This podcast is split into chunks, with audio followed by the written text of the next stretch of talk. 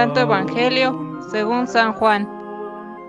En aquel tiempo, muchos de los judíos que habían ido a casa de Marta y María, al ver que Jesús había resucitado a Lázaro, creyeron en él, pero algunos de entre ellos fueron a ver a los fariseos y les contaron lo que había hecho Jesús. Entonces los sumos sacerdotes y los fariseos convocaron al Sanedrín y decían, ¿qué será bueno hacer?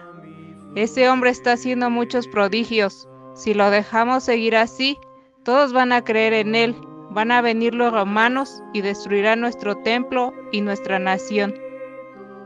Pero uno de ellos, llamado Caifás, que era sumo sacerdote, aquel año les dijo, Ustedes no saben nada, no comprenden que conviene que un solo hombre muera por el pueblo, y no que toda la nación perezca.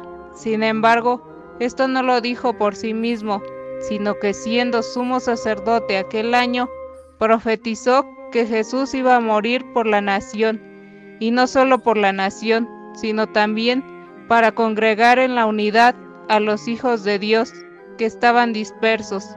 Por lo tanto, desde aquel día tomaron la decisión de matarlo. Por esta razón, Jesús ya no andaba públicamente entre los judíos, sino que se retiró a la ciudad de Efraín, en la región contigua al desierto, y allí se quedó con sus discípulos. Se acercaba la Pascua de los judíos y muchos de las regiones circunvecinas llegaron a Jerusalén antes de la Pascua para purificarse. Buscaban a Jesús en el templo y se decían unos a otros, ¿qué pasará? ¿No irá a venir para la fiesta?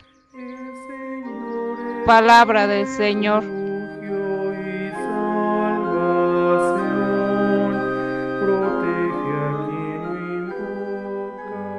Muy queridos hermanos, hermanas, nos encontramos ya en la recta final de nuestra cuaresma, este tiempo propicio que nos ha concedido la providencia divina para volver nuestra mirada a Dios a través de la práctica de las obras de misericordia, de la generosidad, del sacrificio, y hoy, al contemplar la palabra de Dios de este día, podemos ver la tensión entre Jesús y los judíos. Esta tensión ha llegado a un punto de no retorno. Ya no se trata de polémicas sobre la ley, ni de amenazas más o menos veladas, o de ataques más o menos espontáneos.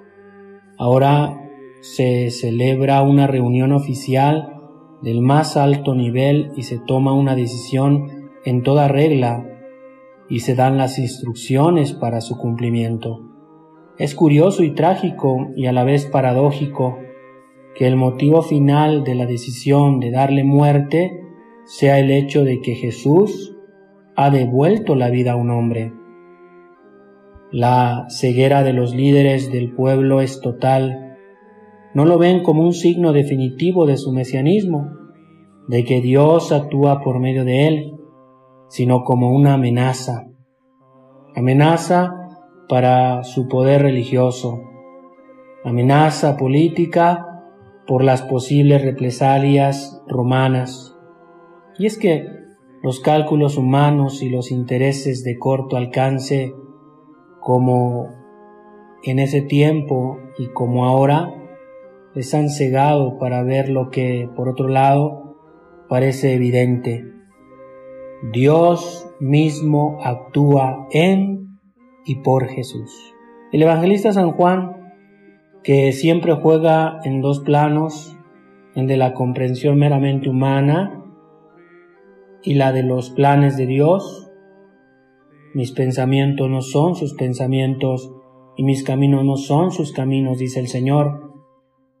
Este evangelista ve en las palabras de Caifás que pronuncian la sentencia de muerte de Jesús un oráculo profético que trasciende por completo la intención del sumo sacerdote.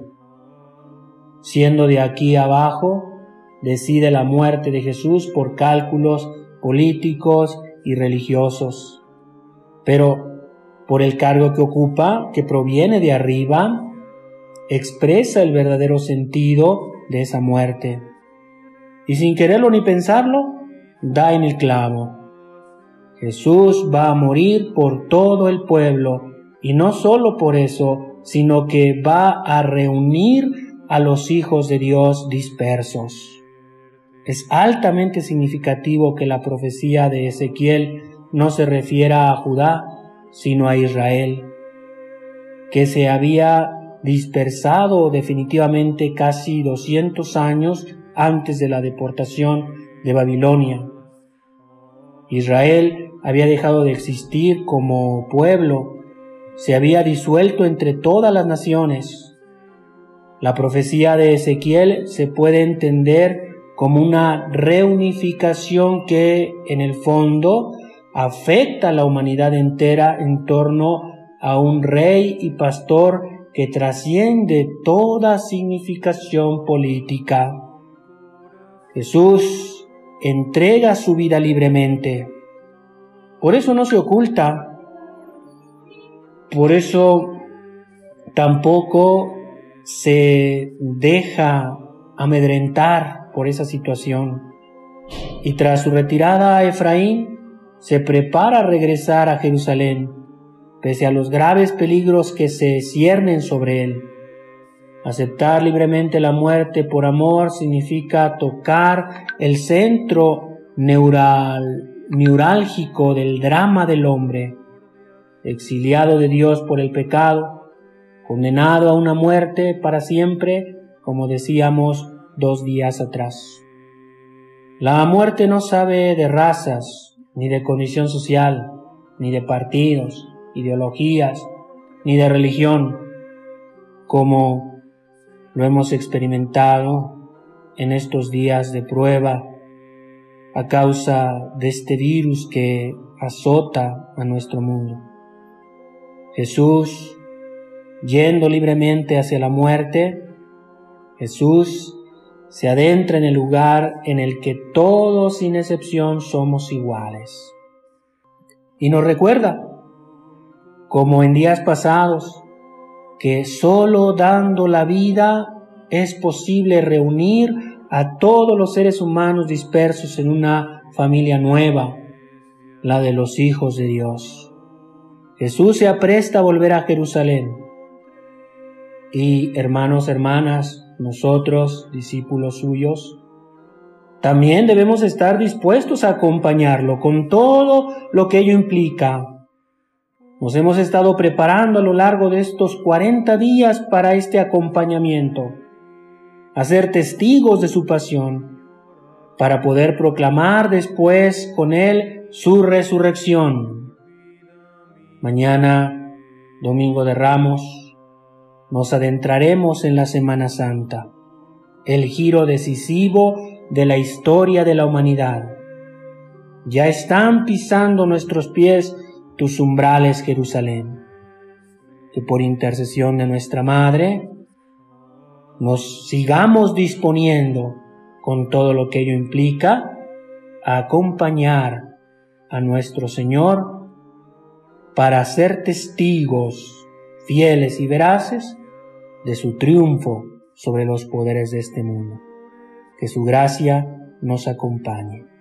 Que así sea.